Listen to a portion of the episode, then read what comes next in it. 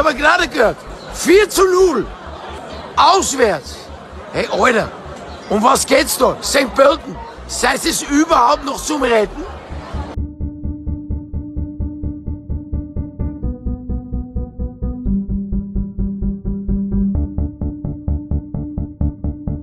Wir sind natürlich sehr, sehr glücklich mit dem neuen Partner, mit dem neuen Branding. Der SKN heißt nun Spuso SKN. Es ist so, dass aus unserer Sicht, um konkurrenzfähig zu bleiben in, Österreich, ist es wichtig, immer wieder zu wachsen. Das ist auch unsere Strategie. Wir haben eine ständige Wachstumsstrategie und wir haben einige Punkte auch, die dahinter sind, wie wir wachsen wollen. Und natürlich auch ist das Thema, dass wir die Internationalisierung, die wir schon äh, seit Monaten und Jahren eben bearbeiten, wenn wir noch intensivieren.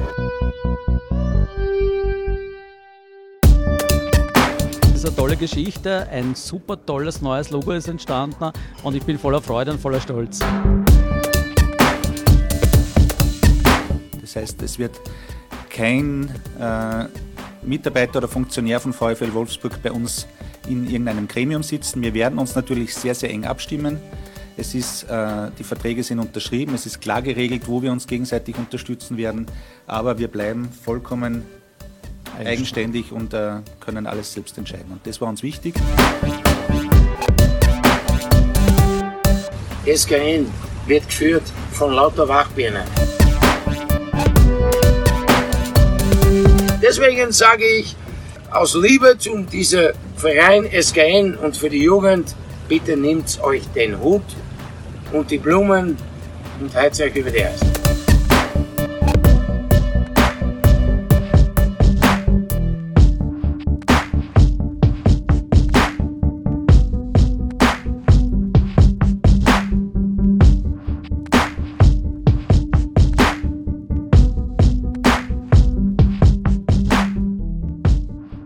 Schießer, herzlichen Dank, ähm, dass ich Sie in unserem Podcast begrüßen darf. Sie sind Sportchef der NÖN, Niederösterreichischen Nachrichten.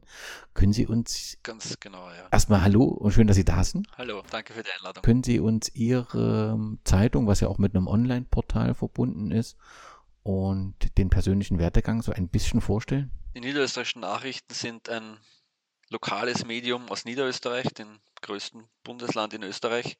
Äh, ich würde fast sagen, ein hyperlokales Medium. Wir haben 28 lokale Printtitel, Lokalausgaben, äh, die allesamt einen eigenständigen äh, Sportteil haben. Da rede ich jetzt von den Printprodukten und wir haben natürlich einen Online-Auftritt mit einer eigenen Fußball-Website, nennt sich meinfußball.at, wo wir im Prinzip den kompletten Amateurfußball Niederösterreichs covern von der, von der österreichischen Bundesliga, also ist kein Amateurfußball, aber auch Profifußball, äh, bis in die letzte Klasse hinunter. Äh, da reden wir pro Spieltag von rund 250 Spielen, äh, zu denen wir Spielberichte machen und über die wir berichten und so weiter und so fort. Also das, das tun wir mit äh, zehn angestellten Redakteuren und äh, zwischen 100 und 130 äh, freien Mitarbeitern äh, ja, beackern wir dieses Feld und, und äh, Aber dieser, diese große Verbreitung ne, im Bereich des äh, Fußballs unterhalb der ersten und zweiten Liga ist doch eher ein Alleinstellungsmerkmal, oder? Ein, ein absolutes Asset und Alleinstellungsmerkmal. Äh, ja, das ist sehr, sehr aufwendig, aber äh, auch ja, es ist eben äh, Hyperlokaljournalismus und das ist auch die, die spiegelt da die Erfolgsgeschichte der niederösterreichischen Nachrichten eben, eben wieder und wird von unseren Lesern und, und Usern äh, geschätzt äh, seit Jahrzehnten, möchte ich sagen. Und Sie sind seit vielen Jahren eine wichtige Säule. Bei, der, bei den niederösterreichischen Nachrichten seit 1998, also als klassisch als kleiner freier Mitarbeiter während des Studiums begonnen und äh, seit 2012 äh, leite ich die Sportredaktion der Niederösterreichischen Nachrichten. Das ist äh, beeindruckend. Und äh, stammen Sie selbst aus St. Pölten? Nein, ich stamme aus dem Weinviertel, das ist nordöstlich von Österreich. Also Niederösterreich ist in, in, in vier Vierteln gegliedert und äh, ich stamme nicht direkt aus St. Pölten, aber ja, bin seit 2012 im, äh, sitze ich in, in St. Pölten und, und, und mache eben den landesweiten Sport und speziell auch Fußball und, und schreibe seit dieser Zeit auch über, über den SK in St. Pölten. Und bevor wir zum SKN kommen, bleiben wir noch ein wenig in, in Niederösterreich. Mal abseits des Sports, wenn wir jetzt äh, sagen, die HörerInnen sollen sich im, in den Ferien auf den Weg nach Niederösterreich machen, was müssen sie unbedingt gesehen haben? Niederösterreich ist sehr, sehr vielfältig, weil wir im, im, im Westen und, und, und Süden des Landes äh, beginnen die Alpen. Also dort wird es dann schon durchaus auch alpin, an der Grenze zum Hochalpinen, also im Winter mit, mit, mit, mit Skiurlaub und so weiter und so fort. Wir reden aber auch davon, dass wir im, im Norden und äh, im Nordosten äh, sehr flaches Gelände haben, also da steht das Fahrradfahren im Mittelpunkt. Im, im Nordwesten das, das Waldviertel, wo auch wieder ganz, ganz eigen äh, Landschaft und, und, und Leute, äh, also sehr, sehr vielfältig und im, im Zentrum von Niederösterreich Österreich, Landeshauptstadt St. Pölten eben. Und äh, Niederösterreich umschließt ja die Bundeshauptstadt Wien. Ich glaube, da können wir ganz gut die Spange schaffen äh, nach St. Pölten beziehungsweise zum, zum Fußballclub St. Pölten. Man muss ja wissen, dass äh, Niederösterreich bis Mitte der 80er, 1980er Jahre keine eigene Landeshauptstadt hatte. Das wurde erst äh, 1986 in Form einer, einer, einer, einer Ab-Stimmung, wurde dann St. Pölten zur Landeshauptstadt. Vorher war Wien mehr oder weniger dort, wo die Musik gespielt hat.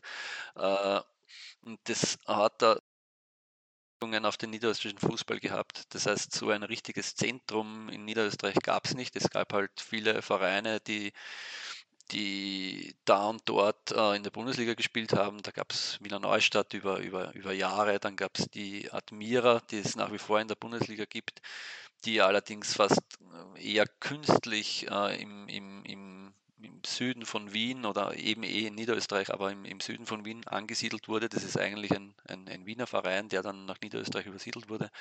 Äh, es gab dann, dann immer wieder Vereine, die halt äh, punktuell nach oben gekommen sind, aber relativ schnell, mit Ausnahme vielleicht von Wiener Neustadt, äh, wieder verschwunden sind. Und im Zuge dieser, äh, dieser Installierung von der Landeshauptstadt St. Pölten mm, kam dann auch irgendwie der Gedanke und der Wunsch auf, dass man da vielleicht äh, einen Fußballclub, äh, eben den SKN, Sportclub Niederösterreich St. Pölten, installieren könnte, der dann äh, das ganze Land irgendwie vertritt. Das war der, der, der, Grundgedanke bei der Gründung des SKN St. Pölten äh, im Jahr 2000. Ja, davor gab es den VSE St. Pölten. Äh, der SKN wird äh, gerne als Nachfolgeverein genannt. Das ist meiner Meinung nach auch zulässig, äh, wobei das eher ein inoffizieller Nachfolgeverein ist. Also rein rechtlich ist, sind das zwei eigenständige Vereine. Die Ära des VSE ging Ende der 90er Jahre eben zu Ende und, und der SKN wurde im Jahr 2000 gegründet. Und ging ja mit einem ordentlichen Skandal zu Ende. Ja. in der Nachbetrachtung auch äh, ganz witzig jetzt mit, mit 20 oder mehr Jahren Abstand, ja. Also wenn man jetzt jemand den Fußball oder auf die Spuren des Fußballs in St. Pölten wandeln will, dann wird er über den Namen Volkplatz äh, stolpern und äh, wird ihn versuchen zu finden und wird da offensichtlich nicht ganz so schnell äh, finde ich. Wann wurde dieser, dieser zentrale Fußballplatz erbaut und was bedeutet Freud? Freud ist eine, eine, eine, uh, ein Industrieunternehmen in St. Pölten, Maschinenbauer mehr oder weniger. Also alle, alle möglichen Arten von Maschinen wurden dort gebaut und da wirklich großes uh, Industrieunternehmen in, in, in St. Pölten. Und äh, Freud St. Pölten, den Verein gab es ja schon vorher, das ist mehr oder weniger der Betriebssportverein dieser Firma gewesen. Hm, vielleicht ganz kurz, 1973 äh, durch eine Fusion mit, mit äh, des Betriebssportvereins äh, St. Pölten und äh, des Vereins SC Schwarze 11 St. Pölten ist halt der VSE St. Pölten entstanden. Also V für Volt und SE für Schwarze 11 St. Pölten. Und ab äh, 1973 gab es eben den Verein und der spielte halt am legendären Voigtplatz. Und das Legendäre daran war, dass der Platz halt, so wie früher wahrscheinlich in sehr vielen Städten, äh, im, ziemlich im Zentrum des, der Stadt eben war, rund um verbautes Gebiet. So heutzutage ja, stehen die, die Stadien eher am, am Stadtrand, wie man weiß. Ja, die, die beiden Vereine, also die Betriebssportgemeinschaft und die Schwarze Elf, also die Schwarze Elf, irgendwie der Name entstand, glaube ich, aus so einem Kragen, der schwarz war, wenn ich das mal richtig äh, gefunden habe. Die, ja, kann man im Internet nachlesen, da gibt es Abhandlungen drüber, ja. Und damals war die Vereinsfarbe schwarz-weiß blau. Und äh, ganz offensichtlich kam das Schwarz von der Schwarzen Elf und das Blau-Weiß kam offensichtlich von der von der Betriebssportverein äh, Voigt. Mhm. Mm, heute sind die Vereinsfarben oder im, im Logo taucht Blau, Rot, Gelb auf. Ja, Blau-Gelb vom, vom Land Niederösterreich, das sind die Landesfarben, und Rot von der Stadt St. Pölten, meines Wissens. Ich hoffe, ich rede da jetzt, ich hoffe, ich rede da jetzt keinen Unfug. Äh, Aber so wird es ja, so wird's ja passen, weil das Logo spielt ja dann auch nochmal eine besondere äh, Rolle. Da gab es ja auch eine Diskussion. Aber zurück zum, zum Freudplatz. Wenn ich das alles richtig gelesen habe, ähm, diese Bilder mit diesen vielen Menschen auf diesem Platz entstanden vor allem in den 80er Jahren. Also da muss es ja also nicht nur tolle Punktspiele gegeben haben, sondern offensichtlich war man da auch bemüht, Testspiele zu arrangieren. Ja, die, die, sagen wir mal so, die, die Fusion ist ein, ein sehr beliebtes Stilmittel im St. Pöltener Fußball gewesen. Also äh, dieser Verein VSC St. Pölten, der hat dann jahrelang eigentlich äh, unterklassig gespielt, also vierte, fünfte Liga. Er ist wieder durch eine Fusion mit, mit Gablitz damals äh, Mitte der 80er Jahre äh, mit, einem, mit einem Satz sozusagen irgendwie künstlich in die Regionalliga ging und von da an ging es dann bergauf. Äh, 1985 gab es dann den, den, den ersten wirklichen Topstar und das war der Antonin Panenka. Äh, ich glaube schon, dass der Herr Panenka auch den, auch den Hörern in Deutschland was sagt. Der wurde mit, äh, mit, mit der Tschechoslowakei 1976 Europameister. Im Finale gegen Deutschland, äh, Panenka Elfer, das, der Heber mitten aufs Tor gegen den, den, den Sepp Meier. Ich glaube, das wird Ihnen ein Begriff sein. Antonin Panenka! Oh, it's genius! Sepp Meier dives! Panenka finds the net! And Czechoslovakia are European champions! Äh, der war damals, äh, wie er nach St. Pölten gewechselt hat, nämlich 1985, natürlich schon im, im, im, im Spätherbst seiner Karriere, der war damals 36. Und darf man aber nicht vergessen, dass der wenige Wochen vorher noch ein Europacup-Finale gegen mit Rapid Wien, sein Verein, von dem er nach St. Pölten gewechselt ist, im Europacup-Finale gegen Everton gespielt hat. Also der hat schon noch was drauf gehabt. Der hat dann, wie gesagt, zwei Jahre in St. Pölten gespielt, allerdings zweite Liga und wurde dann äh, 1987 von einem noch größeren Star wahrscheinlich abgelöst. Das war der Mario Kempes. Da auch wieder zur, zur Erinnerung, der ist 1978 mit Argentinien Weltmeister geworden und war der Torschützenkönig.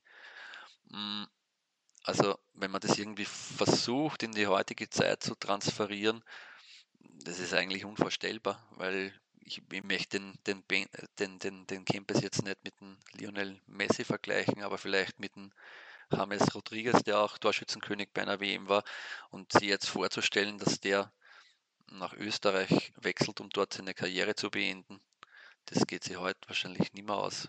Vermutlich hauptsächlich deshalb, weil diese Herrschaften kein Geld mehr brauchen und in Österreich das also niemand zahlen kann, dass der da irgendwie anzulocken wäre. Und das ist dieses Tor, das gleich zu Beginn für einen Begeisterungstaumel in St. Pölten sorgt. Mario Kempes, der argentinische Weltmeister, erzielte es und überrascht mit diesem Treffer Herbert Feurer im Rapid-Tor.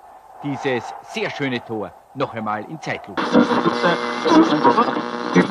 Die Verpflichtung von Mario Kempes, da war ja auch ein bisschen Glück im Spiel, wenn ich das richtig in Erinnerung habe, äh, war, war er einfach eigentlich bei der Vienna und dort wollte man. Der war, der ist von, von, von, von Spanien, äh, ich glaube eineinhalb Jahre zuvor zur Wiener gewechselt und äh, ja, und dann nach, von, von der Wiener zu, zu St. Pölten gekommen, ja.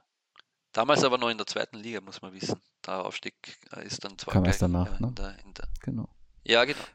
Aber diese zwei großen Namen stehen offensichtlich eben für eine besondere Zeit und für den Aufstieg des St. Pöltener Fußballs. Wer, wer ist der Kopf dahinter? Naja, damals war der, der, der Herr Meder halt äh, federführend, der dort das, das initiiert hat und dort eben die, für diese offensichtlich auch die nötigen Mittel aufgestellt hat.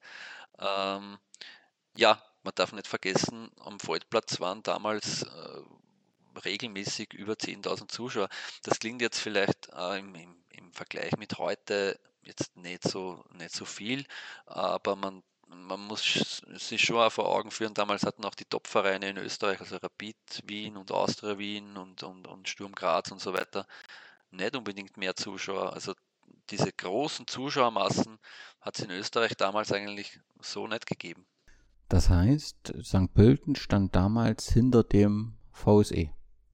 Absolut, absolut. Also das, da hat es einen richtigen Boom gegeben, das ist zweifellos so. Und, und äh, ich weiß auch aus Erzählungen mit, mit ehemaligen Spielern, die damals gespielt haben, dass, dass niemand gern nach St. Pölten gekommen ist von, von den großen Mannschaften, weil es dort immer äh, der Feldplatz, ja, sehr eng dort alles, so, so ein bisschen kesselhaft und, und, und, und äh, Zuschauer sehr nahe an, an, an, am Kabineneingang und, und, und am Spielfeld.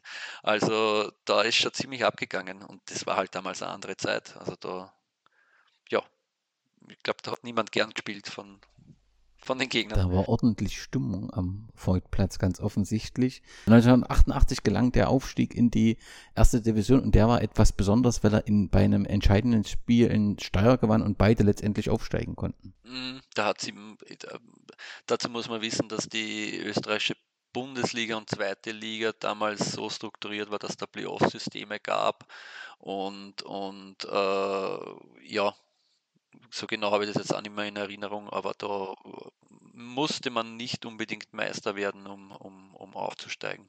Wenn ich das jetzt Gen richtig im Kopf ja, habe. Ja, das, das passt äh, zu den Berichten. Auf jeden Fall war man, spielte man dann erstmals in der ersten äh, Division beziehungsweise ersten Bundesliga dann später.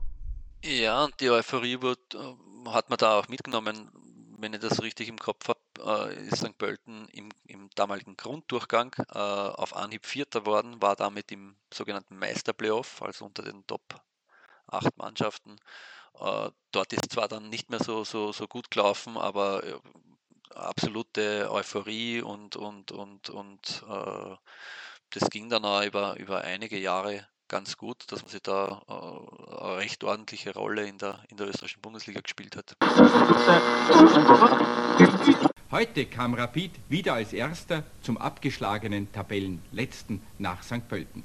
St. Pöltens Trainer Hubert Baumgartner konnte allerdings seine Wunschmannschaft präsentieren. Die Zuversicht Hubert Baumgartners hält sich aber angesichts des übermächtigen Gegners Rapid in Grenzen. Hans Krankel vor dem Spiel locker. Der Tabellenerste spielt beim Tabellenletzten.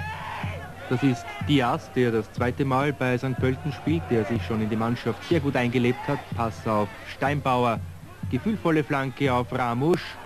Diaz und ein kurioses Tor bringt St. Pölten die 1-0-Führung.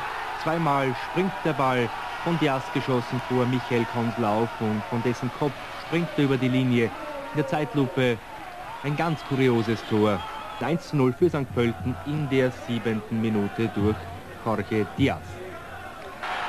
Letzter Konterangriff der St. Pöltener Kreitscher für Ramusch. Springt nicht sein.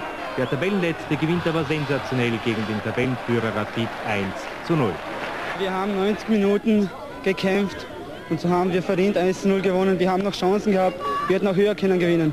Aber durch Kampfgeist haben wir Rapid bezwungen. Zeitweise hat man auch gesehen, dass die spielerischen Elemente hier bei dieser St. Pöltener Mannschaft jetzt ganz gut waren. Sie haben mit Steinbau sehr gut harmoniert und Gransch hat heute auch ganz gut gespielt. Ja, sicher. Wir haben zwei, drei gute Techniker drin, Diaz, Schinkels und Krancher. Und sie bringen auch spielerische Linie hinein in das Spiel. Es spielten sogar zwei Nationalspieler mit dem Leopold Rother und Frankie Schinkels äh, im Team. 91. Genau, genau. Zum letzteren kommen Ja. wir nochmal. Ähm, ich habe dann 93 auch den, oder in der Saison 92, 93 den sechsten Platz, also der letztendlich Das war das Highlight Genau. sozusagen. Wenn man jetzt so die sechs Jahre damalige Bundesliga äh, so betrachtet, ich glaube, Sponsor war damals auch im Vereinsnamen, wer das immer noch findet, der findet heute VSE Egerer. Das, das ist eine Lo Ecker St. Pölten. Aha. Ecker ist eine Getränkefirma, Ja. Bier. Äh, lokales äh, Unternehmen äh, in der Nähe von St. Pölten. Kann man für die sechs Jahre mh, sagen oder für diese, für diesen Zeitraum sowohl die lokale Wirtschaft als auch die lokalen Fußballfans haben sich sehr mit St. Pölten identifiziert und durch diese, durch diese besonderen Figuren wie Mario sagen. Kempis und so, dass dann eben auch so eine wirklich eine Euphorie passiert ist und äh, man St. Pölten als Fußballstadt wahrnehmen konnte. Das, da, das kann man absolut so sagen. Ja, das war tatsächlich so. Und vor allem äh, wurde auch wirklich in, in der Stadt selber der Verein halt gelebt und angenommen. Kommen wir vielleicht später noch dazu. Das ist eins der großen Probleme des, des Nachfolgevereins SK in St. Pölten, dass der eben irgendwie so fast künstlich äh, gegründet wurde und, und ins, nach St. Pölten verpflanzt wurde.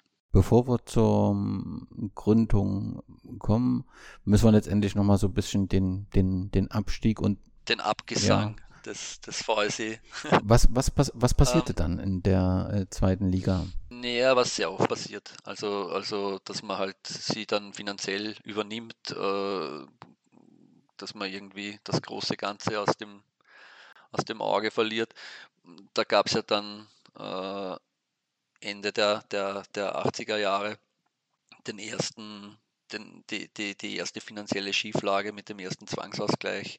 Äh, man hat dann versucht, noch einmal äh, den Weg, den, den vermeintlichen Erfolgsweg einzuschlagen, mit einem Altstar dort für Euphorie zu, sorgen. Äh, zu sorgen. Das war der, der Lajos Stetteri. Das war in den 80er Jahren der ungarische Fußballer, der in, in Italien gespielt hat und, und, und, und so weiter. Mm, Das hat dann auch nicht so gut äh, mehr funktioniert. Das war äh, 1996, wenn ich es richtig im Kopf habe. Ähm, wie gesagt, finanziell hat sie, hat sie der VSE dann nicht mehr wirklich so richtig erholt. Äh, da kamen dann auch schon die ersten Versuche, dass man einen, einen Verein für, für ganz Niederösterreich initiiert. Da wurde dann wieder auf das Stilmittel Fusion äh, zurückgegriffen. Die gab es damals mit, mit Gerersdorf, das ist eine Stadt im, nördlich von Wien. Mm, sollte unter dem oder hat unter dem Namen äh, äh, FC Niederösterreich äh, firmiert, äh, hat aber auch nicht ganz geklappt und zu allem Überdruss ist man dann noch auf einen Hochstapler äh, reingefallen. Da kam eine, eine Person namens Benjamin English, der hat sie als, als Großerbe aus den USA vorgestellt und, und so richtig das Blaue vom Himmel versprochen. Da ging es um Summen von damals 250 Millionen Schilling und mehr. Äh, da, der hat versprochen, ein neues Stadion zu bauen, äh, an der Champions League, glaube nicht nur teilzunehmen, sondern sie auch zu gewinnen und so weiter und so fort. Das hat sie aber dann, der, der, der Verein sollte dann Flash St. Pölten heißen. Und Aber der hieß die so, ja? Also der, der das war nur das Plan. Das war der, der Plan, äh, so wirklich, äh, es ist es ja nie Geld geflossen, also nicht einmal, nicht einmal ein Bruchteil von diesen versprochenen Millionen. Und das Ganze hat sich dann sehr, sehr schnell in, in, in Luft aufgelöst. Ist aber auch Indiz dafür, wenn man sich auf sowas einlässt, dass halt schon Feuer am Dach ist und dass da die Not schon sehr groß war und das irgendwie so als, als letzter Ausweg irgendwie gesehen wurde. Und dann war es ja eh vorbei. Ja. Ganz kurz nochmal die, die, die Situation beleuchtet. Also wenn der Herr Englisch war offensichtlich auch bei anderen österreichischen Vereinen. Der war schon vorher vorstellig irgendwie beim, beim LASK damals. Äh, man ist ja später draufgekommen, dass ge- gegen, gegen diesen Herrn schon diverse Strafverfahren gelaufen sind und, und äh, kann man sich auch heute vielleicht gar nicht mehr so richtig vorstellen, aber, aber die Welt war damals jetzt so denke mir ich, das noch nicht so transparent, wie sie jetzt ist. Äh, ja, das war halt schon ein bisschen andere Zeit damals. Welche Zeit haben, welche Rolle haben, haben die Medien, welche Rolle habt ihr gespielt in dem Zusammenhang? Wer hat denn das ähm, zum Aufdecken gebracht? Also ich war damals, ja, ich war damals noch nicht dabei, zumindest noch nicht über den SK in St. Pölten geschrieben. Aber über den VSC St. Pölten damals oder FC Niederösterreich äh, äh, geschrieben. Äh, ja, ich, ich weiß nur aus Erzählungen, dass natürlich der Herr Englisch und dass dort alles präsentiert wurde und dass auch Medien natürlich das in, in, in den ersten Tagen äh, natürlich auch gefressen haben, dankbar und, und, und, und die, die, dass da die Bäume jetzt in den Himmel wachsen. Enttäuschung natürlich dann auch medial umso, umso größer. Aber ob, ob da die Medien jetzt als große Aufdecker äh, fungiert haben, weiß ich nicht, kann ich mir aber ehrlich gesagt auch nicht vorstellen, weil ja, das war dann relativ schnell klar, dass da eigentlich nichts dahinter ist, weil wenn es darum geht, dass einer Geld verspricht und dann kommt nie was, dann brauche ich niemanden, der das aufsteckt, das deckt sich ja von selber auf. Dann. So ist das in dem Fall auch gewesen und das Erwachen war dann doch relativ schlimm. Man musste der FC Niederösterreich St. Pölten musste im Februar 2000 äh, Konkurs öffnen und damit war die Geschichte des FCN, die kurze Geschichte des FCN und die etwas läng kurze Geschichte. längere Geschichte des, des äh, Fußballs als Nachfolger vom VSE St. Pölten eigentlich mhm. zu Ende. Erledigt, genau. Was genau. passierte dann? Dann kam es zu einer Neugründung und zwar des SK in St. Pölten. SKN steht für Sportclub Niederösterreich St. Pölten, also von der großen Idee, einen Verein für Niederösterreich zu machen, äh, ist, ist, man, ist man nicht abgerückt. Ähm, äh, das war aber dann wirklich äh, de facto eine Neugründung. Man ist dann eingegliedert worden in die, in die zweite Landesliga in Niederösterreich. Das ist die, die, die fünfte Spielklasse. Äh, wie ich ja vorher erwähnt habe, ist der SKN ja sowas wie der inoffizielle Nachfolgeverein der VSE und, und des FC Niederösterreich, äh, aber ist eigentlich als eigenständiger Verein gegründet worden. Hat aber wieder natürlich am, am Feldplatz gespielt. Äh, das ist er, weil dort in den ersten Jahren auch, auch, auch durchaus sehr viele regionale äh, bekannte Fußballer gespielt haben, auch, auch in der Stadt äh, halbwegs gut angenommen worden. Mm, man ist auch relativ schnell dann erfolgreich gewesen mit, mit, mit Karl Dagsbacher als Trainer, der ja bekannter äh, Fußballer in Österreich war und, und, und eben auch aus der St. Pöltener Gegend kommt. Ganz kurz nochmal zurück. Wer waren denn die handelnden Personen, die den SKN neu gegründet haben? Waren das dieselben Personen, die beim FCN dafür gesorgt haben, dass er den... Nein, also das war meines Wissens nach waren die vorher zumindest nicht in nicht federführend tätig. Also eine Person ist der Christian Walter, der damals federführend da dabei war. Raphael Langthaler, der dann auch bei, bei Rapid Führungsposition in den letzten Jahren gehabt hat.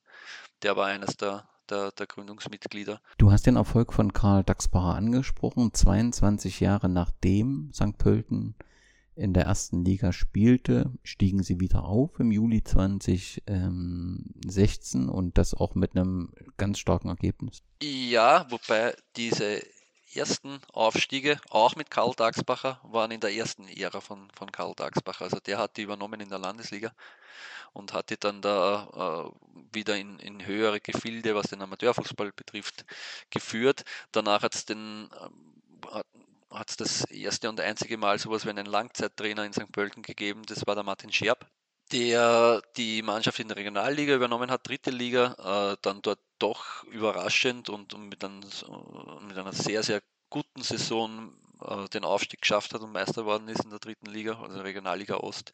Und damit war man dann wieder im Profifußball, also in der zweiten Liga. Und äh, ja, das war dort alles nach wie vor alles gut und familiär, nach wie vor am Feldplatz. Und irgendwann wollte man diese Idee, den, den Sportclub Niederösterreich dann noch mehr in den Mittelpunkt zu stellen und noch mehr zu festigen und dem Verein auch äh, natürlich im Positiven gesehen jetzt Wachstumsoptionen zu geben, äh, wurde dann halt, äh, wurden die ersten Pläne vorgestellt, ein neues Stadion zu bauen. Und ja, das wurde dann halt umgesetzt und im Jahr 2012 wurde die Infeuer Arena in, in St. Pölten eingeweiht und eröffnet. Und dann gab es die große Übersiedelung vom Volksplatz ins neue Stadion. Das war dann in der zweiten Liga, ne? Das war in der zweiten Liga, absolut. Äh, damit äh, wuchsen natürlich die, die, die Ansprüche, weil klar war, mit dem neuen Stadion über kurz oder lang muss der Aufstieg her. Und das Problem, das St. Pölten dann über Jahre eigentlich mitgezogen hat und gehabt hat, war, dass Anspruch und, und, und Wirklichkeit äh, sehr, sehr weit aus, auseinandergeklafft ist. Da hat es dann eine, eine, also Martin Scherb äh, hat das ja immer deutlich angesprochen. Dann war es halt so, dass der irgendwann abgelöst wurde und die, die Nachfolger von ihm sind an, an, an, an dem damals wahrscheinlich noch unrealistischen Ziel aufzusteigen, weil die, die Konkurrenz einfach ähm, ja, besser aufgestellt war, jetzt was das Sportliche betrifft, äh, sind dann daran gescheitert. Es hat dann zwar immer punktuell Highlights gegeben, da gab es mal einen Einzug ins, ins Cup-Finale unter, unter Trainer Gerald Baumgartner, wo man dann im Jahr darauf als Zweitligist sogar im Europacup gespielt hat, weil die Regelung damals so war, weil Finalgegner war Red Bull Salzburg, weil die ja Meister worden sind, äh, ging dann das Recht am Europacup teilzunehmen an den Cup-Finalisten über. Das hat man dann später geändert. Das gibt nicht mehr, ja? ja also die, die Lösung? Das gibt es bei uns Okay, nicht mehr. hm. Ne?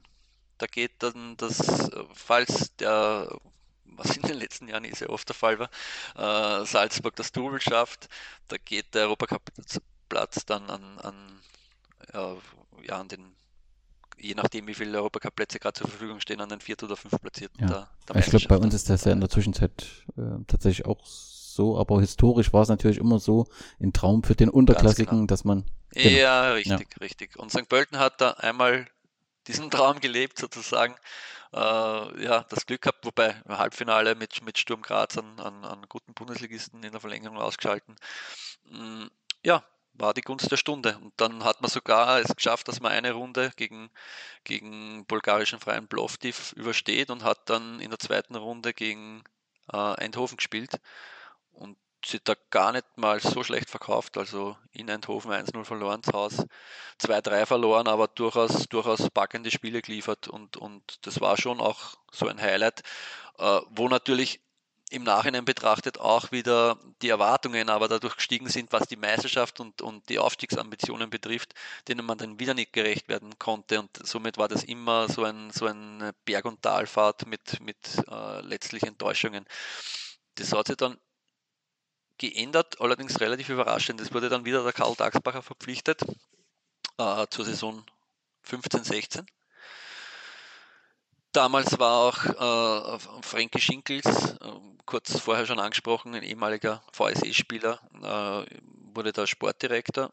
Das sind eigentlich von den Personen her, passen die eigentlich nicht, nicht so wirklich zusammen. Der, der Karl Dagsbacher ist eher dieser Senior, dieser ruhige, dieser, dieser bedachte Sir. Sir äh, er hat den Beinamen Sir Karl Dagsbacher und der Frankie Schinkels ist, ist so der, der impulsive, äh, polarisierende äh, Typ. Ja, aber weiß nicht, ich gar nicht sagen, wieder erwarten. Es hat zumindest in den ersten Monaten, in den ersten, im ersten, in der ersten Saison wirklich sehr, sehr gut äh, funktioniert. Die beiden haben sich da irgendwie durch ihre verschiedene, verschiedenen Zugänge mh, befruchtet, möchte ich fast sagen. Das hat funktioniert. Und wieder erwarten, weil der Top-Favorit war damals garantiert nicht St. Pölten. Der Top-Favorit war damals Lask mit dem damaligen Trainer Oliver Glasner, der jetzt der dann in Wolfsburg und, und jetzt in Frankfurt für, für, für Furore sorgt, äh, der damals schon den typischen äh, Glasner Fußball, möchte ich sagen, also so angelehnt an, an, an, an, an den Red Bull Salzburg-Style gepflegt hat. Und trotzdem hat es aber St. Pölten geschafft, äh, dass sie da dann sogar relativ souverän dann, dann am Ende den Aufstieg geschafft haben und Meister geworden sind. Die SKN-Fußballer St. Pölten hatten Grund zu feiern. Der heiß ersehnte Meistertitel wurde bejubelt. Nach 22 Jahren kehrt St. Pölten in die Bundesliga zurück. Eine Riesenparty der Wölfe fand statt. Stolz wurde der riesige Meisterteller präsentiert. Die Freude ist riesengroß. Ähm, wir haben alle das Ziel gehabt, Meister zu werden und das haben wir jetzt geschafft. Es waren emotionale Momente für die Spieler, die Spielerinnen und die Fans. Gerührt war auch Trainer Karl Daxbacher. Ja, ich denke, sehr überraschend. Wir haben eine tolle Leistung geboten die Saison, haben den großen Favorit Lask äh, hinter uns gelassen. Das war die größte Leistung. Wir freuen uns auf die Bundesliga und wollen unser Bestes geben, um auch in der Bundesliga zu bleiben. St. Pölten ist jetzt in der Bundesliga. Ähm, das war unser Ziel und ich glaube, dass wir dort eine sehr gute Figur abgeben werden. Der Lask ist dann ein Jahr später nachgezogen mit viel mehr Wucht, weil die sind dann aufgestiegen und haben ihr Spiel durchgezogen und waren von, von da an, äh, ja, möchte fast sagen, nach, nach Red Bull Salzburg in der Bundesliga Nummer 2. Erst in der letzten Saison ist da ein bisschen eine, eine, Korrekt, ja, eine Korrektur nach unten passiert. Äh, St. Pölten ist aufgestiegen, hat aber ein kleines Problem gehabt, nämlich äh, dadurch, dass niemand damit gerechnet hat, äh, dass sie aufsteigen mit der Mannschaft, die eigentlich für die zweite Liga zusammengestellt war, hm, war es so, dass die teilweise mit derselben Mannschaft in der ersten Liga weiterspielen mussten, weil die halt noch Verträge gehabt haben. Äh, und diese Mannschaft zu verstärken, ist dann nicht gelungen. Also der Frankie Schinkels hat dann beispielsweise drei Spieler als, als äh, aus Holland äh, verpflichtet, die alle drei eigentlich äh, Rohrkrepierer waren und, und, und sie nicht aus Verstärkungen herausgestellt haben. Äh, ja, und das hat dann auch zum Zwist zwischen Sportdirektor Schinkels und, und, und Trainer Karl Dagsbacher geführt. Schon irgendwie gegen Ende des Herbstes, äh, wo die Punkteausbeute dann nicht gestimmt hat, hat der dann sitzt dann in so Situationen immer der Trainer am, am kürzeren Ast, der muss ja dann gehen. Äh, ja, dann hat man im Winter irgendwie nach, nachjustiert, hat dann eh eigentlich den Klassenerhalt noch, noch mit etwas Glück geschafft und ja, das war die erste, die erste Saison, das heißt der Aufstieg äh, war irgendwie nicht ganz so vorherzusehen sodass, sodass das dann irgendwie nahtlos in der, in der, in der, in der, in der, in der Bundesliga dann fortgesetzt werden konnte, dass man, dass man sie dort etabliert. Und dieses Etablieren in der Bundesliga hat so eigentlich nie gegeben in, in St. Pölten. Und das ist dann eben doch ein Unterschied zum, zum Lask, ne? Also das.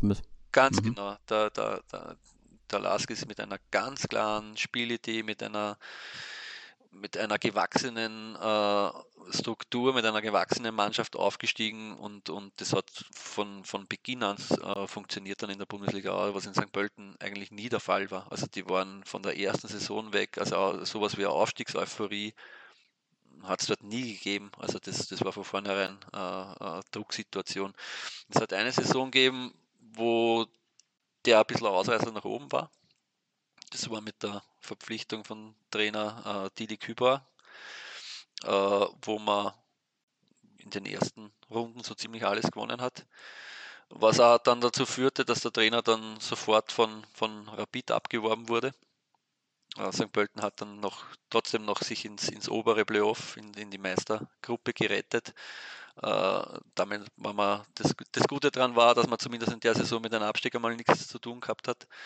Und ansonsten, äh, ja, dann ist man eh wieder in, in alte Fahrwasser mehr oder weniger hineingeraten und, und, und äh, ja, ging es mehr recht als schlecht immer gegen den, gegen den Abstieg. Lass mich da nochmal bei ein paar Sachen nachfragen. Dieser Na Na Name Martin Scherb, den, den du gesagt hast, ist einer, der sehr lange da war und der das Fundament letztendlich für den erneuten langsamen aber Aufstieg des SKN gelegt hat. Absolut. Also der hat das sportliche Fundament gelegt. Der ist auch eine der wenigen Integrationsfiguren des neuen Vereins des SKN St. Pöltens, wo man sie wirklich äh, sagen traut, das ist eine Integrationsfigur äh, für den St. Pöltener Fußball, für den, für den SKN St. Pölten, weil der Verein ist, wie gesagt, mittlerweile ja eh schon 21 Jahre alt, aber so viele äh, Typen gibt es da nicht, wo man sagt, ja, dieser Mann steht für diesen Verein und der Martin Scherb ist einer der wenigen davon. Und um ihn lese ich, höre ich, wenn ich rede und recherchiere, immer nur Positives. Er ist ja aktuell für die Talentesichtung im österreichischen Fußballbund zuständig, oder? Genau, genau, genau, genau. Er ist dort Trainer der U5, U15 und U19-Auswahl und äh, leitet auch dort die, die ganze Ausbildungsschiene. Ich weiß nicht, ob man in Deutschland was mit, mit äh, Landesausbildungszentren und Akademien äh, anfangen kann. Das ist so äh, in den, war in den letzten Jahren, Jahrzehnten so der Erfolgsweg der, des österreichischen Fußballs, wo man den, den, den Sprung aus der Mittelklassigkeit, Unterklassigkeit äh, hingeschafft hat äh, zu ja, durchaus Erfolgen in den letzten Jahren, was Nationalmannschaft und Vereinsfußball betrifft, äh, im internationalen Vergleich.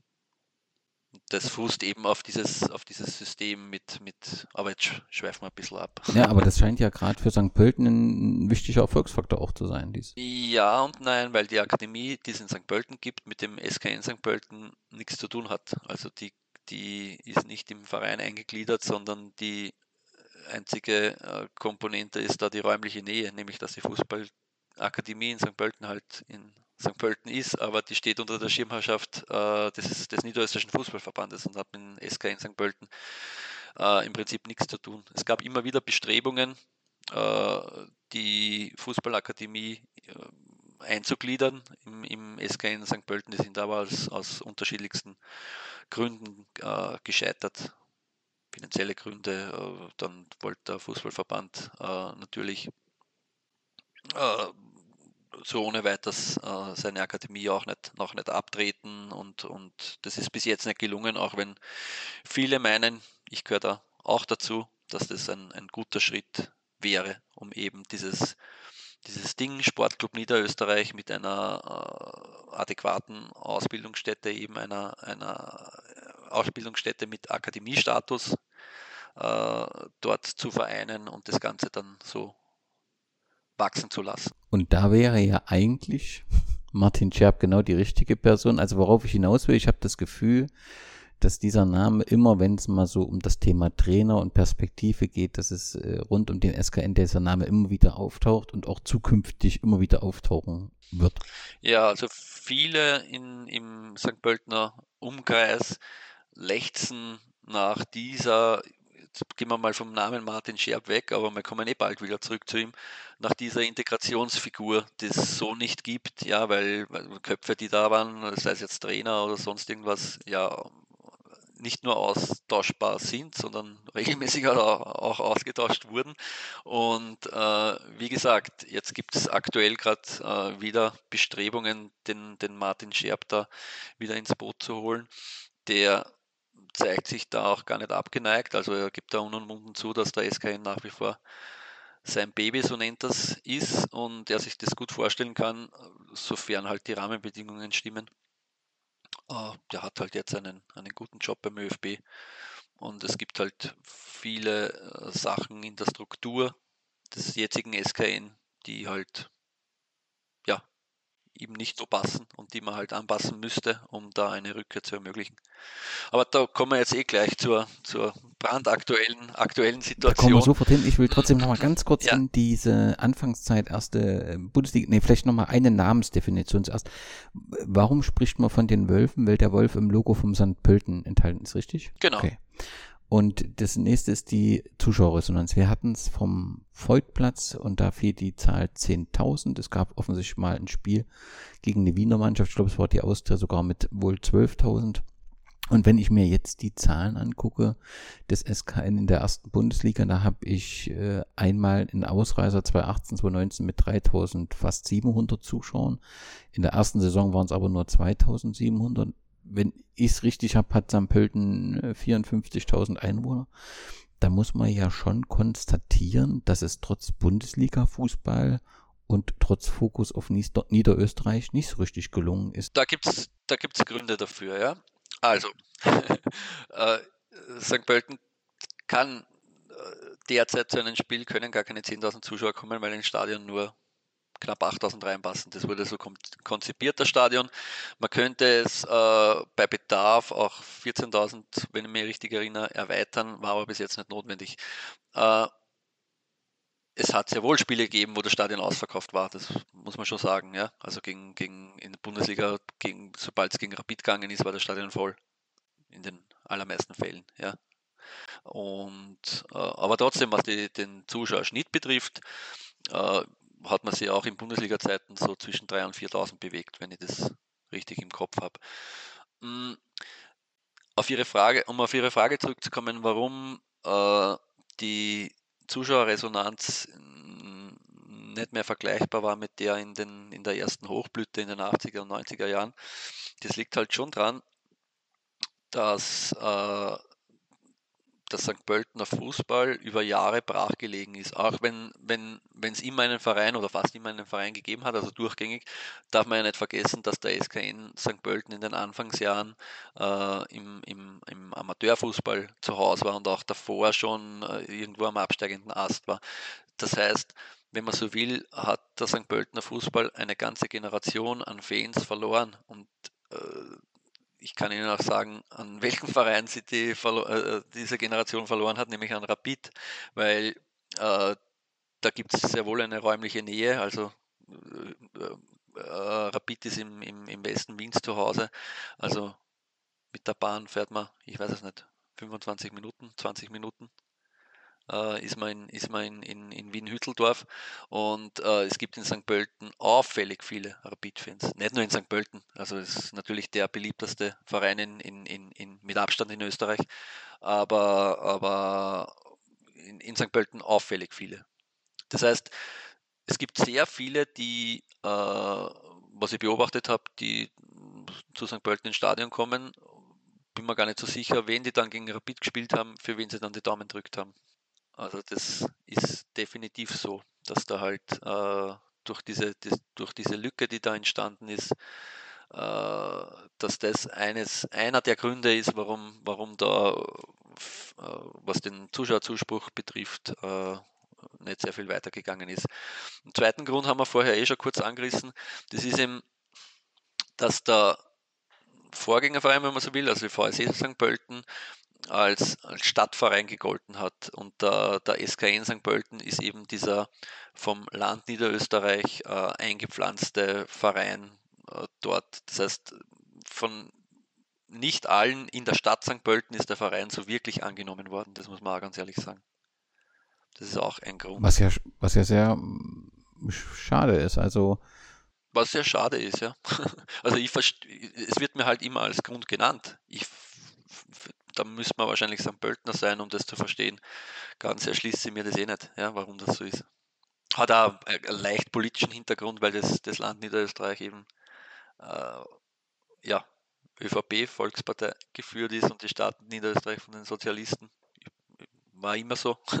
Und, und aber ich, keine Ahnung, ob das jetzt für die, für die allermeisten jetzt das große Thema ist. Für mich persönlich wäre es das jetzt nicht, aber ja. Politik in Österreich, das gefühlt tausende von Podcasts, insbesondere aktuell. Das, ja, ja, aber über das brauchen wir jetzt das nicht. Das wir nicht ganz. Reden wir über Fußball. Ja, ne? Die Frage ist ja, was im Prinzip passiert ist, ne? Und, und, und Sie haben es ja auch gesagt, es ist eigentlich ein neuer Verein. Das bedeutet ja aber auch, dass man im Prinzip die Tradition und die Erfolge der Vergangenheit vielleicht auch nicht mitgenommen hat. Und wenn ich mir den, die Situation um den Voigtplatz angucke, also wenn ich es richtig gelesen habe, gibt es tatsächlich also diesen Platz nicht mehr. Der ist noch ein bisschen genutzt worden. Da hat eine Zeit lang die, wohl ja, die Frauen genau. noch Aber gespielt. Da hat, ja, da gab es irgendwie auch keine Ideen, wie man den weiter nutzen sollte. Also der, das ganze Ding dort war dann irgendwann sehr, sehr baufällig und, und ja, aufgrund des Umstands, dass es halt eh mitten in der Stadt war, ja, hat man das irgendwann halt dann als Bauland genutzt. Also da, wie, wie, Sie gesagt haben, da haben dann teilweise die Frauen gespielt oder, oder irgendwelche Nachwuchsmannschaften. Aber es war, war dann relativ schnell klar, dass, dass ja, man nicht mehr nutzt und jetzt ein Fade-out genau. passiert genau. und, und, und das irgendwann den Erdboden gleich gemacht wird. Würde ich jetzt, wenn ich äh, diesen Platz äh, als äh, Touristbesucher aufsuche, würde ich dort irgendeine Tafel finden? Würde ich irgendwas, was mich an diese Geschichte erinnert, finden? Weiß ich jetzt nicht mit Bestimmtheit. Ich würde aber jetzt einmal aus der Hüfte schießen und sagen nein. Aber ich kann heute beim Heimfahren vorbeifahren und schauen, ob ich was finde. aber es würde mich sehr überraschen, muss ich sagen. Aber vielleicht täusche ich mir jetzt aber auch komplett. Dann, dann wird man das nochmal auflösen. Also ich habe zumindest auch in, in der Literatur nichts gefunden. Andersrum gefragt, Findet sich in der aktuellen SKN-Arena irgendwas, was auf die erfolgreiche Geschichte vor dem Jahr 2000 hinweist? Wüsste ich jetzt so nicht. Wobei, noch einmal, man kann sich halt immer auf das zurückziehen, dass der, der aktuelle Verein nichts damit zu tun hat Ja. mit dem, mit dem VSE. Aber also ich, wenn das, also ich sehe das so, wenn man diese Geschichte, wenn man diese ähm, Linie auch so abrupt abbricht, dann darf man sich halt auch nicht wundern, wenn jemand, der die damalige Zeit so erfolgreich in Erinnerung hat, sich auch nicht mehr mit dem Neuen identifizieren kann. Vermutlich, vermutlich muss man da wirklich Fan sein und Hardcore-Fan sein, um das überhaupt zu verstehen, worum es da geht. Ja? Ich würde mir das jetzt gar nicht anmaßen, das zu verstehen äh, in, in, in all seinen äh, Schattierungen, äh, wie, wie, wie so ein Fan tickt und warum und wieso das wichtig ist. Äh, wir kommen dann eh, glaube ich, noch, noch zum, zum Wappenthema, äh, wo auch sehr viele, wo, wo, wo viele gesagt haben, ja, keine Ahnung, die sollen doch froh sein, dass da jetzt ein Geld ins Haus kommt, ob da jetzt dieser, dieser, dieser Sponsor im Wappen ist oder nicht, ist da völlig irrelevant. Ja, offensichtlich nicht. Ja? Und das muss man dann aber ernst nehmen. Also im Januar 2019 hat sich der Verein SKN St. Pölten ein, ein neues Logo gegeben. Ein Grund war, das ist aber weniger das, was kritisiert wurde. Es gab im Prinzip mit einen neuen Sponsor mit Spusu. Spuso, ist, ist, ja, das ist ein Mobilfunkanbieter. Okay. Und der kommt dort, kommt mit ins Logo rein, was ja in, in Österreich bis auf wenige Vereine jetzt nichts Grundsätzliches. Äh, Gar nicht. Also das gibt es bei sehr vielen Logos in Österreich. Genau, ja. genau. Also wir haben so ein paar in Ja. der Zwischenzeit wieder mit Wacker Innsbruck oder Rapid Wien, wo das nicht auftaucht. Aber das ist nichts unüblich. Ich glaube, bei Sturm Graz hat, hat man das Buntigammer drinnen. So, und jetzt ist aber das Besondere, dass Red Bull braucht man gar nicht reden. Ne? ja, das ist nochmal noch mal ein separater äh, Podcast. Ja. Aber jetzt gab es hier ein äh, neues Logo, wo äh, kritisiert wurde, dass tatsächlich die Elemente des alten äh, VSE-Wappen, also das sind diese, diese Striche, die man meint, die im alten Wappen war, Ja, ja. und das St. Pölten Rot deutlich reduziert wurden, beziehungsweise eben Teile auch entfernt wurden. Und das hat man halt äh, kritisiert und hat gesagt, diese, diese Begründung wohl des Vereins, wir möchten St. Pölten noch mehr in den Fokus der Kunden rücken. Das sorgt natürlich bei Fans nochmal so äh, für Emotionen, dieser Begriff Kunden. Und deswegen ähm, haben die organisierte Fanszene das sehr abgelehnt. Ja, ähm, ich glaube, ich habe es vorher eher angedeutet, ich glaube, man hat zu dem Zeitpunkt gar nicht damit gerechnet, dass das so ein Problem werden könnte oder so, so, so, so überhaupt zum Thema werden könnte. Das hat man ein bisschen unterschätzt, das ganze Thema. Da hat es halt einen Aufschrei gegeben. Äh, es wird auch heute noch äh, da und dort darüber gelästert, dass das so ist, dass, das, dass der Sponsor eben äh, es ins Wappen geschafft hat. Ich würde jetzt aber trotzdem sagen, dass wahrscheinlich äh, die, die, die Fanszene in St. Pölten dann auf keinen Fall mit, mit äh, vergleichbar ist mit einer Fanszene bei Rapid oder so, die da wirklich äh, sowas dann vielleicht auch verhindern könnte oder rückgängig machen könnte. Aber der Aufschrei war durchaus, durchaus, durchaus spürbar, das muss man schon sagen. Ja? Also damit hat wahrscheinlich in, in, beim, beim SK in St. Pölten damals keiner gerechnet, dass das so zum Thema Wie wird. groß ist so der harte Kern der Fanszene aus Ihrer Sicht? Das sind ein paar hundert, die da jetzt wirklich äh, mehr oder weniger Kurvenstimmung machen, sagen wir mal so. Also da reden wir von, von 200, 300 aktuell wahrscheinlich. Ja, würde ich schon so schätzen. In, in Bundesliga-Zeiten waren es ganz sicher ein bisschen mehr, aber, aber da reden wir von ein paar hundert Hardcore-Fans, die, die, die wirklich äh, als solche durchgehen. Und in guten und schlechten Zeiten zum Verein stehen. Schlechte Zeiten gab es im Mai 2021, äh, weil äh, dort äh, war klar, es wird eng rund um den Klassenerhalt in der ersten Liga, aber zuvor gab es eine Pressekonferenz. Im Mai präsentierte die Vereinsführung den Deal mit dem VfL Wolfsburg. Die Vereinsführung äh, sagte, wir wollen zukünftig mit dem Bundesligisten aus Deutschland zusammenarbeiten. Wie sieht diese Zusammenarbeit konkret aus? Ja, ich möchte da noch ein bisschen weiter ausholen, also es passt irgendwie zu St. Pölten. Äh, äh, wie man irgendwie überraschend 2016 aufgestiegen ist, so überraschend war dann auch der Abstieg äh, in, in 2021, weil inklusive mir viele der Meinung waren, dass da eigentlich eine sehr talentierte Mannschaft am Werk ist und äh, da gab es auch äh, vor dieser Saison äh, eine Kooperation, die, die, die sehr kritisch auch von vielen betrachtet wurde, mit einem Spielervermittler, mit der Agentur Modern Sport.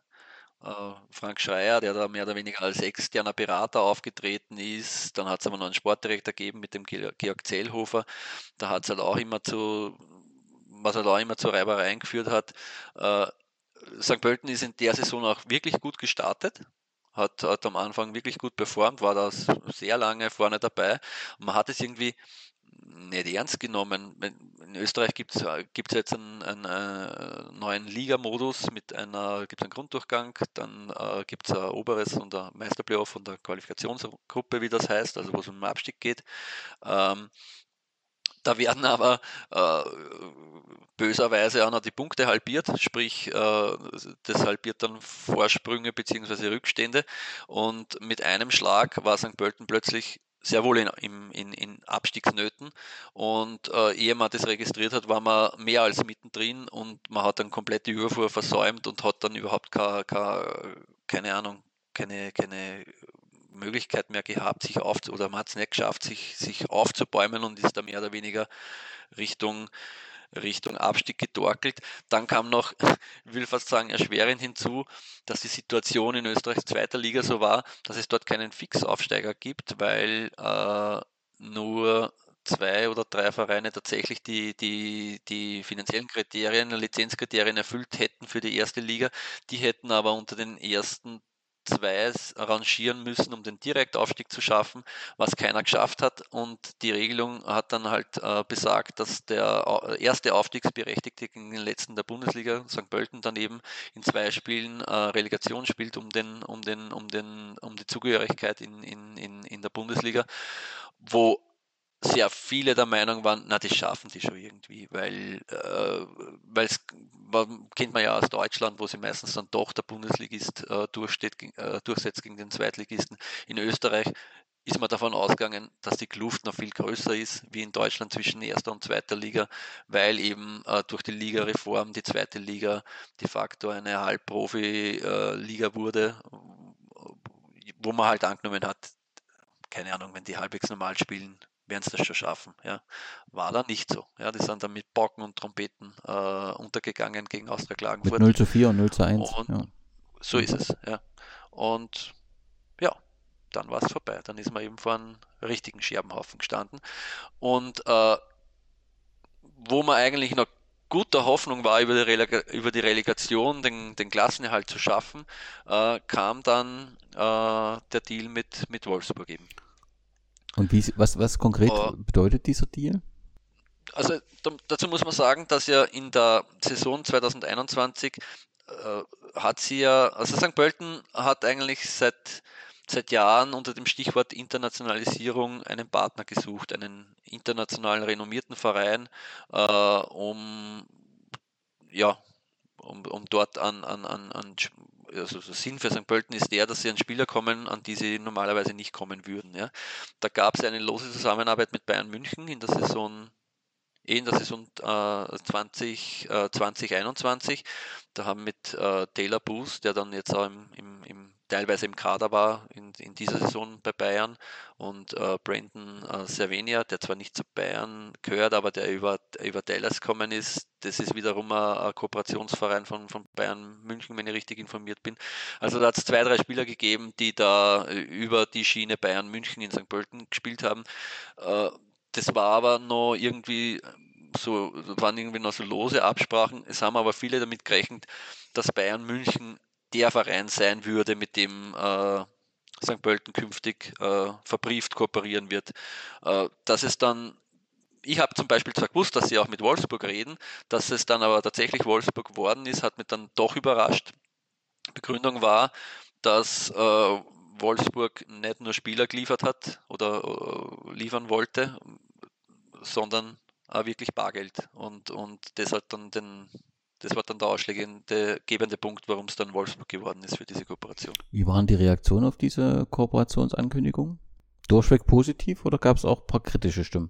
Schon eher positiv, wobei kritische Stimmen gibt es immer. Äh, wobei der, der Sinn für, für, für, für beide Parteien dann schon klar darlegbar war für mich. Ja? Also für, für Wolfsburg, das werden sie besser wissen, aber geht es halt darum, vor allem weil halt die, die Amateurmannschaften, glaube ich, also Wolfsburg hat die Amateurmannschaft rausgenommen aus der, aus der, aus der vierten Liga. Und die haben halt eine Plattform gesucht für ihre Talente.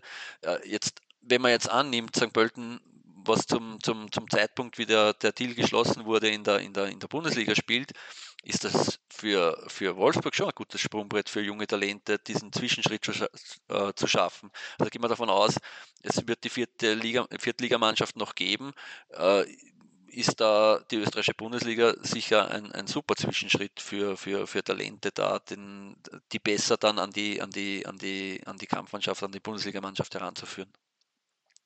Also für Wolfsburg äh, hat sie mich, war für mich der Sinn von vornherein klar, dass es durchaus äh, Sinn macht. Ja. Äh, bei St. Pölten war halt äh, der Plan dahinter, dass sie durch diesen Deal an Leihspieler kommen, die nichts kosten und äh, die eine Qualität haben, an die sie sonst nicht kommen würden. Das ist der, der große Plan. Und Wolfsburg hat noch dazu das Gute mitgebracht, dass sie eben äh, äh Sponsor, also mit VW einen, einen, einen Sponsor mitgebracht haben. All das verstehe ich. Meine Sorge wäre, also normalerweise im Sport ist es so, du hast einen Kader von 22, 24 Spielern. Die Besten drängen sich auf und äh, spielen und dadurch hast du auch so einen sportlichen Wettbewerb im ganzen Team. Nun ist natürlich wäre meine Sorge, wenn ich schon so einen Deal eingehe und natürlich hat dann Wolfsburg auch das Interesse, dass diejenigen sich bewähren und auch spielen können, dass sie gegebenenfalls auch spielen müssen und ich dann natürlich gegebenenfalls auch im Team etwas Unruhe habe, wenn vielleicht einer von den dreien, zweien nicht ganz so performt wie vielleicht ein anderer. Der Einwand ist legitim. Da, da, vor allem, äh, das muss nicht einmal nur stimmen, aber allein, dass das Thema da ist, kann schon zum Problem in einer Mannschaft werden. Also auch wenn es jetzt äh, gar, nicht, gar, nicht, gar nicht wirklich so ist, dass der jetzt der schlechter ist oder, oder spielen muss, bla bla bla, selbst, aber, aber allein nur wenn das Thema in der Mannschaft ist, na, der spielt ja nur weil, äh, ist es schon kontraproduktiv meiner, meiner Meinung nach. Ja? Also ja, das, das kauft man halt mit, dieses, dieses, dieses Ding. Ja? Also das will alles immer gut abgewogen werden. Ein Kritikpunkt, ja. den ich verstehe. Ja, ja. Nochmal ganz kurz in Richtung Abstieg erste Bundesliga. Da taucht der Name Robert Ibertsberger letztendlich mit auf, der äh, ja, kurz vor Corona-Start äh, verpflichtet wurde, dann im Prinzip in dieser Zeit äh, äh, arbeiten musste mit dem Team, wurde dann ersetzt kurz durch einen Sportdirektor und danach nochmal mit durch Gerald Baumgartner. Ähm, war Robert Ebertsberger zum unglücklichen Zeitpunkt da oder hat er unglücklich agiert? Robert Ebertsberger ist äh, als Trainer bestellt worden in St. Pölten kurz bevor Corona losgegangen ist. Das, das äh, Interessante an der Situation war, dass der eingestiegen ist und dann war mal monatelang Pause aufgrund von Corona. Also der hat mit der Mannschaft de facto jetzt gar nicht so wirklich, also ich glaube, der hat zwei Wochen, das war in einer Länderspielpause, wenn ich mich richtig erinnere.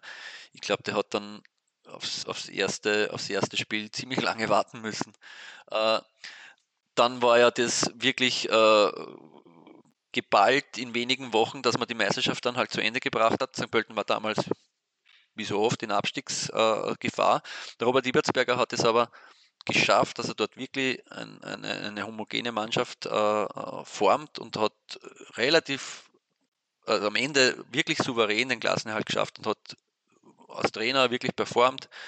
Äh, dann, wie gesagt, im, im, zweiten Jahr am Anfang auch noch alles, alles wirklich funktioniert.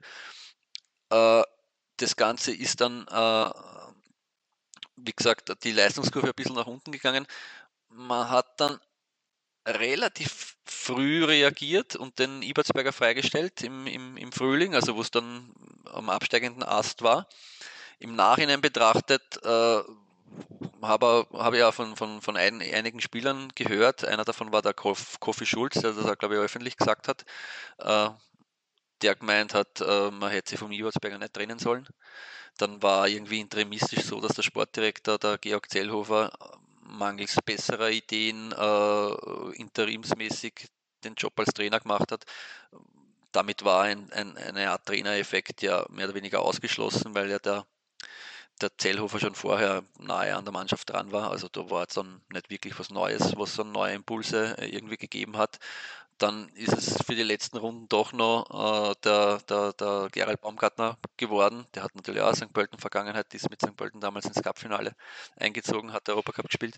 Äh, hat aber auch nicht funktioniert und dann war es, wie gesagt, vorbei. Also da hat man auch von, Führungs, von der Führungsetage her sehr unglücklich agiert, wobei im Nachhinein, wie wir alle wissen, kann man es leicht besser wissen. Ne? Das ist halt immer das Einfache, das ist wohl äh, äh, wahr. Aber wie hat denn das Umfeld auf den Abstieg reagiert? Ich habe ein Fanplakat gesehen, schleicht Eichham, aber ähm, das ist ja vielleicht aus Sicht der Fans verständlich. Hatte man das Gefühl, dass eine große Enttäuschung im Umfeld äh, war? Also da kommen wir natürlich zu Frankie Schinkels Kritik aus dem Schweiz yeah. aus, was auch international für Beachtung sorgt. Das Unglaublich. Ich bin jetzt, ich, ich sitze jetzt in Schweizer Haus, bin gerade 100 Kilometer gefahren mit Hammersmith Max, Brunauer Christoph, mit meinem Schwiegersohn Stefan Windel, mit, mit der größte Sponsor. Das will ich nicht wissen. Mit der größte Sponsor, Speisepeter, der hat und natürlich mit Richard Hauser, an, an, an, einer der Fußball lebt. Wir haben gerade gehört, wir haben gerade gehört, der Wort gut, wir haben gerade gehört. 4 zu 0. Auswärts. 4 zu 0. Oder 3 zu 0. Oder 6 zu 0. Oder 8 zu 0. Hey, Alter, um was geht's da? St. Pölten, seid es überhaupt noch zum Retten? Wir, St. Pöltener, wir wollen, dass unsere Kinder Fußball da im Stadion spielen können. Und ist nicht St. Pöltener, Schreier, Zellhofer. Wie heißt es überhaupt alle? Blumauer. Ist seid ein Wahnsinn. Schleicht euch aus St. Pölten. Zusagt aus St. Pölten. Es gehört nicht in St. Pölten. Ja, genau, ja, bring die Spritze her. Aber sagt denen, sie sollen sich schleichen. Das ist nicht, was wir wollen. Corona ist schöner wie es ist. Bitte schleich sein. Wirklich. Schleich sein. Wieder vom Live TV aus Kroatien. Ich habe hier einen prominenten Gast hier, äh, Frankie Schenkelis. Äh, uns interessiert natürlich die Situation bei SKN. Bitte, Frankie. Ja, natürlich, äh, mir auch, weil ich bin in, aus St. Pölten äh, und ich habe damals ein Video gemacht aus dem Schweizer Haus und habe ja etliche Kritik bekommen, zu Recht, weil da habe ich, da hab ich damals so, ich sag mal so, den, den, den 1,2 Promille gehabt. Äh, aber ich habe die Wahrheit gesagt. Und jetzt, äh, Gegenfrage, was, was hat denn Brunauer, Schadinger, Scherb, Schinkels, Dachsbacher, Fallmann, Riegler und, und, und, was haben die Reisingers, was haben die eigentlich falsch gemacht? Ich sag dir was, nur eins, dass SGN da ist, wo sie jetzt sind, in der Bundesliga. Und dann kommen auf einmal Wildfremde, Schreiers, Blumauers und Konsorten und machen den Verein wieder zum, ja, was soll ich das sagen, Chaosverein. Und deswegen wünsche ich mir, und das hoffe ich, dass man das jetzt sieht, dass ich äh, in nüchternen Zustand noch einmal das kritisiere, was ich damals kritisiert habe, in einem nicht so ganz nüchternen Zustand. SKN wird geführt von lauter Wachbirnen. Und da muss ich ehrlich sagen, da ist auch der Freund Nentwich und der Herr Präsident sind beteiligt. Der Freund Nentwich, der Blumenpflücker aus Würmler. Ich bewundere den beruflich, der macht es top. Aber was der jetzt sportlich macht mit der Verein, es ist unglaublich. Normal muss er nicht den Hut nehmen, aber die Blumen ziehen. So, und muss er gehen. Weil, und nimmt er gleich aber die andere mit. Deswegen sage ich, äh, aus Liebe zu diesem Verein SKN und für die Jugend und für meinen Enkel, der unbedingt einmal bei SKN spielen will, bitte nehmt euch den Hut und die Blumen und heizt euch über die Eise. Vielen, vielen Dank. Äh, live aus Kroatien, Frankie Schinkel. hat aufgeschlagen. Das, das war alles so, so, ein bisschen bierschwanger und dadurch wirkte es sehr unseriös. Auf der anderen Seite hatte ich das Gefühl, dass ein Teil sagt, naja. Ein Kern hat er schon genau. getroffen, ja. Also, also, schau, es war einfach so in den letzten Jahren, dass der, dass der Verein äh, unter dem Aspekt unter den Deckmantel sich weiterzuentwickeln wollen, unter den Schlagworten Internationalisierung und äh, damit der Verein wächst, braucht es neues Geld und neue Sponsoren und der Verein kann nur wachsen, wenn man international äh, tätig wird und so weiter und so fort, äh, wurde das Ganze immer mehr kommerzialisiert und, und, und, und so weiter und so fort, was auch immer auf Kritik gestoßen ist, äh, solange das aber halbwegs gut gegangen ist, sprich man ist in der Bundesliga geblieben und hat äh, halbwegs schöne Zahlen irgendwie vorgelegt, äh, ja, hat man nicht viel sagen können. Das Ganze ist dann natürlich aufgebrochen äh, mit dem Zeitpunkt, dass dann wieder der Abstieg festgestanden ist. Äh, großer Kritikpunkt war immer, dass im Verein halt äh, wenig äh, Lokalkolorit zu finden ist. Äh, ja, wobei man muss immer schon aufpassen, ja. Aus der Perspektive von demjenigen, der das halt behauptet, äh, kann es auch sein, dass für, den, für denjenigen eben die Falschen äh, gerade einen Job beim SK in St. Pölten haben. Also so, dass dort überhaupt keine St. Pöltener tätig sind, war es nie. Ja, also es gibt sie schon, aber für manche vielleicht die falschen, die falschen Leute und falschen Integrationsfiguren. Frankie Schinkels äh, war, um das auch mal kurz auszuführen, war Spieler beim VSE St. Pölten, war dann Trainer, war Sportdirektor, war Sportdirektor, wie gesagt, äh, kann sie den, den, den Aufstieg äh, auf die Visitenkarte schreiben. Also das, das darf man ja nicht äh, vergessen und an Scheffel stellen. Äh, das, das passt, hat aber natürlich durch seine polarisierende Art äh, natürlich nicht nur Freunde in St. Pölten, aber auch nicht nur Feinde, muss man dazu sagen. Und dann kam es eben zu dem, zu dem berühmten, berüchtigten Video im Schweizer Haus. Äh, das ist entstanden nach, der, nach dem Relegationshinspiel, den 0-4 in, in Klagenfurt kann mich erinnern, wie ich im Auto heimgefahren bin aus, aus Klagenfurt, ja, sind halt die, Na die Nachrichten eingetroffen auf mein Handy und man dachte, hoppala, was ist denn da passiert? äh, war natürlich äh, in was, was Atmosphäre und Wortwahl betrifft und, und, und äh, Frankie Schinkels hat ja dann auch zugegeben, dass er, dass er nicht nüchtern war bei dem, bei dem Video. Mm, äh, ja, zu hinterfragen. Im, im wenn man jetzt das alles, äh, es schafft, das alles zu substrahieren und, und, und äh, an den Kern der Sache äh, sich heranwagt, wird er schon nicht da und dort nicht so Unrecht gehabt haben, ja. Nun gab es dann eben im Sommer also den Neustart in der zweiten Liga und alle Experten, die ich gehört habe, haben gesagt, das wird funktionieren. Also die Mannschaft wird äh, die zweite Liga rocken und man wird äh, ganz klar einen Kurs auf die erste Liga nehmen. Nun ist das, fangen wir erst nochmal an, was ist denn im Sommer mit dem Kater passiert? Also hat man den im Prinzip zusammenhalten können? War das ein Erstligakater? Nein, aber das war gar nicht erwünscht. Also da geht es ja darum, dass, dass Verträge für die erste Liga abgeschlossen sind, dass sie natürlich auch, wenn, wenn St. Pölten jetzt finanziell nicht schlecht dasteht, weil es eben viele äh, landesnahe Sponsoren gibt, die gehalten werden konnten, weil Wolfsburg ja dazugekommen ist und so weiter und so fort. Äh, natürlich gibt es aber trotzdem einen Aderlass, was die Fernsehgelder betrifft in der zweiten Liga. Ja. Das heißt, äh, man ist von rund äh, 8 Millionen äh, Jahresetat auf, auf offiziell äh, erfahrt man das ja nicht, aber ich, ich, ich denke mal zwischen 4 und 5 hat man sie dann eingebettet, was aber für österreichische Verhältnisse in der zweiten Liga immer noch top ist. Ja, also ich wüsste jetzt nicht, äh, dass es da einen Verein gibt, der mehr Geld oder bedeutend mehr Geld zur Verfügung hat. Ja.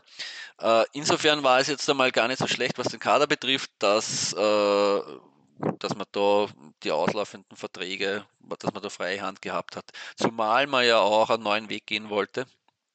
man hat mit dem Stefan Helm und mit Emanuel Bogadetz der ja Deutschland-Vergangenheit hat und englische Premier League gespielt hat, österreichischer Nationalteamspieler war, äh, zwei Trainer geholt, ein Trainer-Duo geholt, das äh, beim, beim LASK äh, äh, einschlägige Erfahrungen als Co-Trainer gesammelt hat, beide haben. Ähm, und wo schon recht klar war, dass man, dass man sich in Richtung LASK äh, Spielweise äh, annähern will. Ich weiß nicht, wie, wie, wie tief sie da in der Materie drin sind, aber das ist, das ist so, so, so ähnlich Red Bull-mäßig, aggressives Angriffspressing, laufintensiv, Druck nach vorne und und und.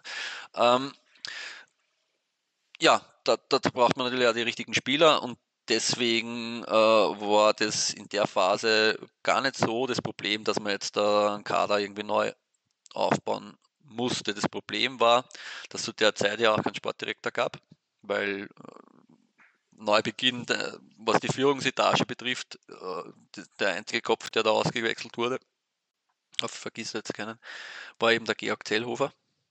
Äh, und äh, ja, man diese Position nicht nachbesetzt hat. Äh, das hat dann der Sportvorstand Thomas Nentwich übernommen, gemeinsam mit dem Trainerteam und so weiter und so fort. Und da hat man halt eine Mannschaft zusammengestellt, wo man der Meinung war, äh, mit diesen Spielern kann man diese Spielidee äh, auf den Platz bringen. Ja, das war der Plan. Äh, hat nicht ganz so funktioniert, zumindest in den ersten Wochen nicht.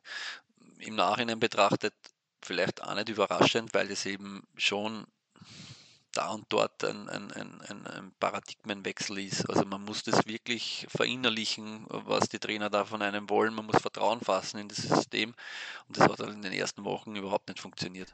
Ist es nur eine Frage der Zeit? Also höre ich das aus Ihrer Antwort so ein bisschen heraus, dass Sie zuversichtlich sind, was vielleicht jetzt nicht diese Saison. Ja, meine Zuversicht, meine Zuversicht nähern die letzten Ergebnisse. Also jetzt haben, hat der SKN ja in den, die letzten vier Pflichtspiele gewonnen. Das letzte Spiel, würde schon fast sagen, fulminant mit 6 zu 1 äh, gegen den GAK, auch eine Mannschaft, die Aufstiegsambitionen hegt. Also das, das scheint jetzt in die, in die richtige Richtung zu laufen. Und ich habe es äh, oder ich werde das im morgen erscheinenden Kommentar äh, äh, auch, auch, so, so geschrieben, wäre der SKN in den ersten Wochen da nicht so mit sich selbst beschäftigt gewesen auf Führungsebene, wäre dieses Trainer-Duo mit an Sicherheit grenzender Wahrscheinlichkeit gar nicht mehr da, sondern längst abgelöst. Ja. Da hat es den Thomas Nentwich eben gegeben, der mehr oder weniger dort den beiden die Mauer gemacht hat und sagt, er glaubt weiter an die, an die Idee, an dieses Trainerteam, er sieht, wie sie arbeiten und die bleiben jetzt Trainer und fertig. Ja. Wenn, keine Ahnung, in, in, in, anderen Jahren, zu anderen Zeitpunkten, äh, in der SKN da nicht gerade so viele Themen äh, hätte, sich neu zu finden und zu strukturieren, äh, hätte man da wahrscheinlich schon äh, reagiert darf man nicht vergessen, der SKN ist, ein, ist als, als, als Titelfavorit, aber wenn Sie das nicht gern hören, äh, die haben aus den ersten acht Spielen vier Punkte geholt. Also das hat gar nicht, gar nicht, gar nicht gut Da musste man sich schon ernsthafte Sorgen machen. Das, was Sie ansprechen, ist tatsächlich eine Diskussion äh, um die Personalie äh, Andreas Blumauer, der ja auch in den Videos von Frankie Schinkel immer wieder thematisiert wird. Er ist der, wenn ich das richtig gefunden habe, der Generalmanager des SKN und er hat offensichtlich im Ende September entschieden, seinen Vertrag, der über sieben Jahre ging oder genau sieben Jahre, zu beenden. In der Rücktrittsnachricht lese ich auch von vielen großen Verdiensten im Bereich der Internationalisierung. Das Thema haben wir schon gesprochen. Offensichtlich hat er auch das Thema VfL Wolfsburg äh, mitbearbeitet. Mitinitiiert, ja. Aber ganz unumstritten ist er nicht, oder? Nein, war nie, war nie. SKN äh, war ja auch verschrien als Fettnäpfchenverein sozusagen. Da hat es ja Themen gegeben, die haben wir noch gar nicht besprochen. Äh, St. Pölten wurde mit einer von der von der UEFA mit einer Transfersperre belegt. Da hat es äh, ja, einen Konflikt mit einem Spieler gegeben, wo es um, um gefälschte Unterschrift dann gegangen ist. Genau hat man das dann ja nicht, nicht, nicht rausgefunden, was wirklich passiert ist. Der SKN hat das runtergespielt und versucht, äh, dem, dem Spieler, Al-Hassane Keita hat der geheißen, oder heißt er immer noch, äh, den da äh, mehr oder weniger äh, die Schuld zu geben. Äh, ganz unschuldig war der SKN sicher nicht, weil, weiß nicht, was hat die UEFA für Interesse dran, äh, an, Mittelklasseverein in Österreich irgendwie äh, auf Luft abzustrafen. Also diese, diese Opferrolle, in die man da schlüpfen wollte, die hat, die hat ihnen eh niemand abgenommen. Ja. Äh, und, und ja, es hat immer wieder mal Themen gegeben, wo man denkbar unglücklich agiert hat. Das war dieses, die Geschichte mit der Transfersperre war vielleicht die, die, die Spitze des Eisbergs, was das betrifft. Ja. Äh, demnach war der Andreas Blumauer äh, nicht unumstritten, wobei, wobei man schon sagen muss, viele Sachen, äh, er war halt jahrelang irgendwie das einzige Gesicht nach außen äh, beim Verein und äh, ja, er war halt dann der, der in der ersten Reihe gestanden ist und wie man in Österreich sagt, die Watschen abgekriegt hat, wenn es irgendwie irgendwo was schiefgegangen ist. Also bei vielen Sachen konnte er vielleicht wahrscheinlich gar nichts dafür und hat dann ist dann trotzdem in, in, in Wind und Regen gestanden, sagen wir es mal so. Ja, also in der Pressemitteilung ist äh, die Aussage, dass er den Vertrag auflösen will, aber es heißt, dass aufgrund des guten Einvernehmens mit dem Kooperationspartner VfL Wolfsburg die Themenbereiche Internationalisierung er weiter verantworten soll. Das ist noch nicht ausgedealt, was man sich darunter vorstellen kann, weiß ich auch nicht so genau. Ja. Also keine Ahnung, was man sich darunter vorstellt, dass er da, das, der Verbindungsmann zwischen Wolfsburg und, und St. Pölten bleibt, wobei ob es den wirklich braucht, weiß ich nicht. Ja. Schauen wir mal, auf jeden Fall sind ähm, ein Name, der ihm nachfolgen soll. Einen hatten wir im Prinzip schon äh, thematisiert äh, äh, mit dem äh, äh, Martin Scherb, der dort immer mal als äh, Name auftauchte. Aber wer jetzt aktuell auftaucht, ist Jan Schlautraff, ähm, ein Profi aus Deutschland, lange Zeit in Hannover. Dann war er Sportchef in Hannover. Das äh, ist dann recht kurz geendet äh, worden nach einem halben Jahr. Als 2019 war er Sportdirektor. Nach einem halben Jahr wurde er freigestellt. Der Rechtsstreit ist jetzt gerade beendet. Beigelegt genau. worden. Ne? Ja. Und nun ist er frei und nun soll er, wird, taucht der Name in St. Pölten auf. Ist er, kann er denn der Richtige sein oder kann man das nicht einschätzen? Das kann ich nicht einschätzen. Ich kann, ich habe aber in, in den letzten Tagen die Hintergründe dazu recherchiert. Die, die Geschichte geht so, dass der SKN hm, nach der Ära Blumauer, der über die meiste Zeit dieser sieben Jahre, wo er da war, als General Manager aufgetreten ist, sprich die alleinige Verantwortung gehabt hat, äh, das will man jetzt wie bei sehr vielen äh, äh Fußballclubs auf, auf, auf zwei Schultern verteilen, nämlich mit einem Geschäftsführer Sport und einem Geschäftsführer Wirtschaft. Äh, und man braucht auf alle Fälle, laut Aussage von Präsident Helmut Schwarzl, einen Geschäftsführer für den Bereich Wirtschaft. Und das kann weder der, der Jan Schlaudraff noch der Martin Scherb sein, laut Schwarzls Aussagen. Das heißt, man braucht einen Geschäftsführer Wirtschaft und einen Geschäftsführer Sport. Äh, bei Martin Scherb ist halt das, das große Asset, dass er, dass er Integrationsfigur und dass er an der Ursang Böltner ist. Und äh, beim Jan Schlaudraff ist das große Asset, dass er nichts kostet. Nämlich, dass der von Wolfsburg finanziert wird oder zu großen Teilen finanziert wird. Aber so wie ich das von den St. Pöltenern erfahren habe, äh, wird der von Wolfsburg zur Verfügung gestellt. Äh, ja, das heißt, im, im, im Endeffekt muss man dann Wirtschaftlichkeit äh, gegen Lokalkolorit äh, ja, gegeneinander aufwiegen. Und das sind die, die Grundlagen, auf die die Entscheidung jetzt dann getroffen wird. Offensichtlich ist er auch ein guter Vertrauter des VfL-Geschäftsführers Jörg Schmatke. Offensichtlich. Ja, und war öfters ja. mal bei der U19 ähm, beobachten, aber. Jan, Schla äh, Jan Schlaudraff war schon, wie ich erfahren konnte, in den letzten Wochen längere Zeit da und hat sich die, die Gegebenheiten vor Ort angeschaut.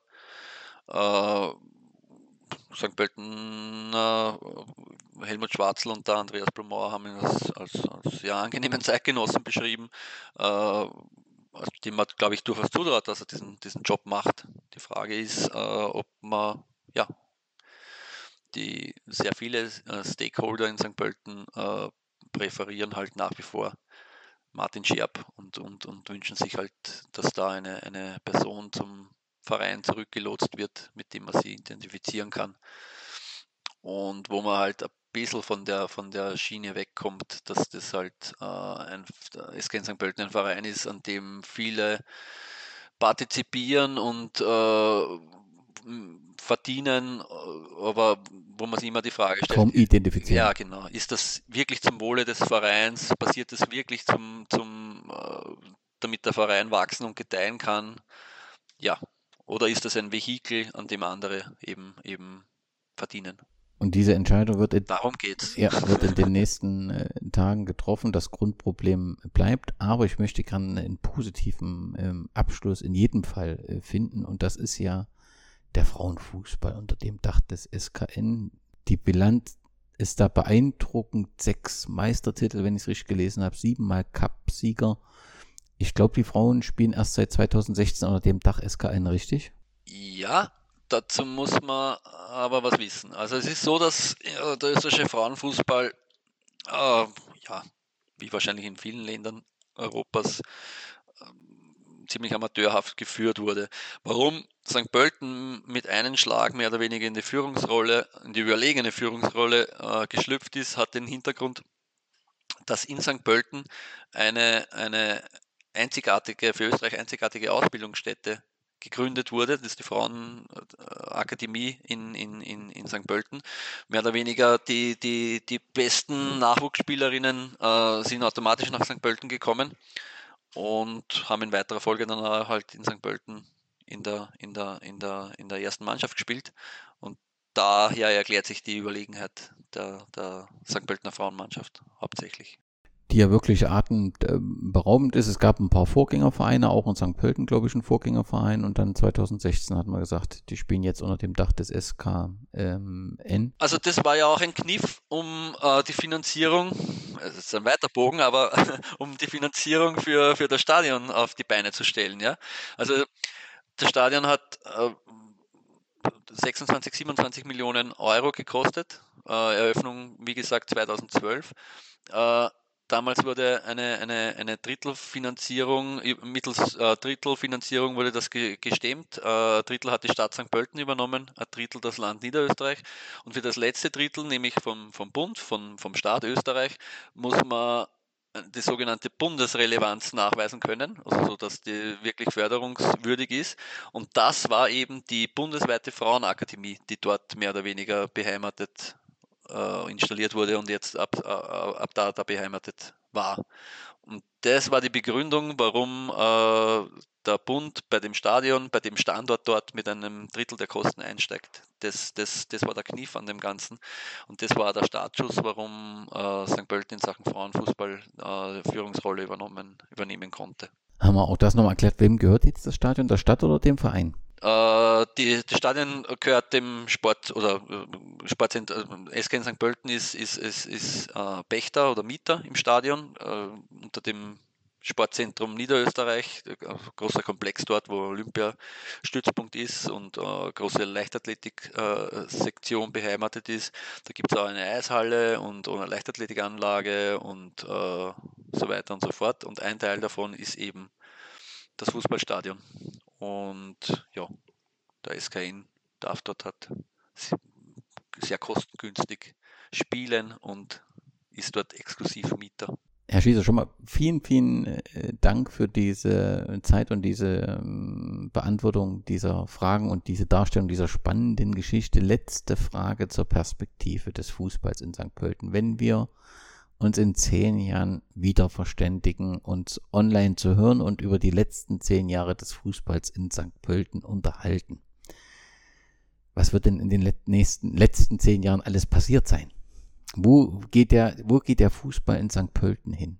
Wo ist die Perspektive? Wenn ich das jetzt so beantworten könnte, ich kann, ich kann jetzt sagen, was ich mir wünschen würde oder was ich für gut finden würde, äh, wäre, dass man, dass man wirklich an, an, an, an gut geführten äh, Verein dort äh, auf die Beine stellt, wobei der, der, der, Grundstein ist ja gelegt, so ist es ja nicht. Ja, man muss jetzt schon ein bisschen aufpassen, da ständig nur den, den kritisch Finger zu heben. Es ist ja was da. Also von so einem Stadion würden viele andere Vereine nur, nur, nur träumen. Jetzt geht es darum, dass man sich konsolidiert in der zweiten Liga und äh, mit ein bisschen mehr Struktur, mit ein bisschen mehr Power, als das 2016 der Fall war, äh, raufkommt in die Bundesliga, um dort dann hoffentlich tatsächlich anzukommen und nicht äh, ständig äh, in Abstiegsnöten zu sein. ansonsten würde ich mir wünschen, dass das Thema äh, Konflikt zwischen äh, Stadt äh, St. Pölten und Land Niederösterreich, was den Fußball da jetzt betrifft, äh, der offensichtlich in den, in den, Köpfen einiger Fans nach wie vor vorhanden ist, dass das, dass das näher zusammenrückt, dass dort wirklich äh, was wachsen kann. Dann kann ich mir schon vorstellen, dass, dass äh, St. Pölten, äh, SK St. Pöltener Verein wird, der dort vielleicht sogar einmal Richtung, Richtung Europacup-Plätze kommen kann. Diese muss man auch sagen, in Österreich ja nicht so schwer. In der 12er Liga, so wie es jetzt ausschaut, werden wir Jahr für Jahr fünf Vereine, also fast die Hälfte der Liga haben, die, die international spielt. Ich meine, das muss man sich ja vorstellen. Deswegen ist ja der österreichische Fußball für viele Investoren also spannend und interessant, weil du dort äh, relativ schnell äh, international spielen kannst. Und da gibt es auch gute Beispiele äh, in der österreichischen Bundesliga, die das geschafft haben. Also gibt es den Wolfsberger AC, gibt es den LASK, wobei man schon sagen muss, der LASK hat natürlich mehr Tradition, aber Wolfsberg sicher nicht. Ja. Äh, Hartberg, die da jetzt äh, auch ein, ein sogenannter Dorfverein, der da empor gekommen ist und mit, muss man, muss man schon sagen, mit, mit, mit, mit guter, kontinuierlicher Arbeit sie da oben festgesetzt hat, besser festgesetzt hat, als das St. Pölten äh, je geschafft hat. Ja? Und äh, wenn man das jetzt wirklich schafft, dass man sie in der zweiten Liga äh, konsolidiert, besser aufstellt, das ein bisschen nachhaltiger gestaltet, ein bisschen authentischer gestaltet, äh, dann kann da schon, ähm, und da schließt jetzt der Kreis zu Ihrer Frage, in zehn Jahren was stehen, was ein bisschen mehr Substanz hat. Das wünsche ich mir eigentlich. Ja. Das wünsche ich dem, dem SK in St. Pölten. Und Sie werden, beziehungsweise die niederösterreichischen Nachrichten werden genau diesen Prozess immer kritisch, positiv kritisch begleiten. Positiv kritisch und, und, und konstruktiv auch. Ja. Vielen, vielen, vielen Dank. Ganz liebe Grüße in die NÖN Nachrichtenzentrale. Ihnen ganz, ganz lieben Dank für Ihre Dankeschön. Sichtweisen. Danke für die Einladung. Beste Grüße und Servus. Ciao, ciao.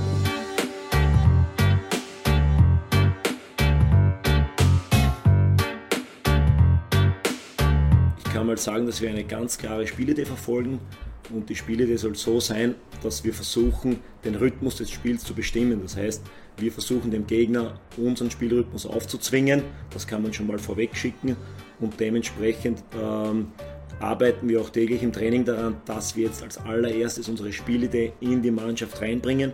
Aber natürlich ist das auch ein Prozess, das ist nicht so wie beim Computer, man programmiert es und dann funktioniert es, sondern wir müssen jetzt die Verhaltensweisen von den Spielern in die Richtung ändern, dass die Spiele dann funktioniert. Und wir denken halt, umso klarer unsere Aufgabenstellungen an die Spieler sind, umso schneller werden die Spieler das verstehen. Und das Wichtigste am Platz ist dann, dass wir immer alle gemeinsam dieselbe Idee haben, weil so funktioniert eben Teamsport am besten. Ja.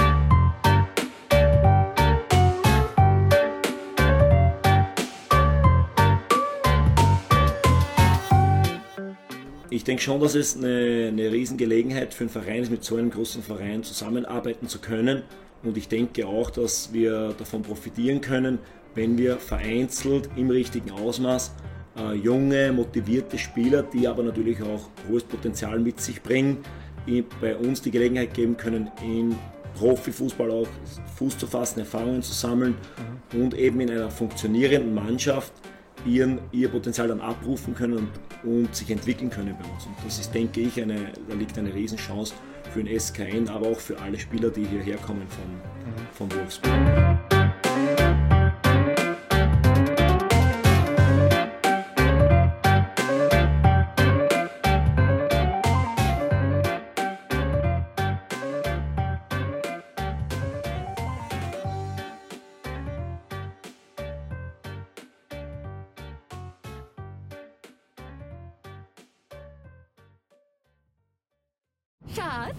Bin neu verliebt. Was?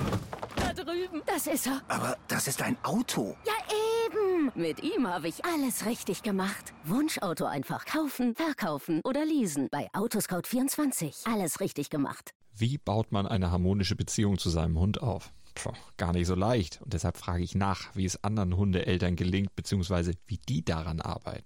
Bei Iswas Dog reden wir dann drüber. Alle 14 Tage neu mit mir, Malte Asmus und unserer Expertin für eine harmonische Mensch-Hund-Beziehung, Melanie Lippisch.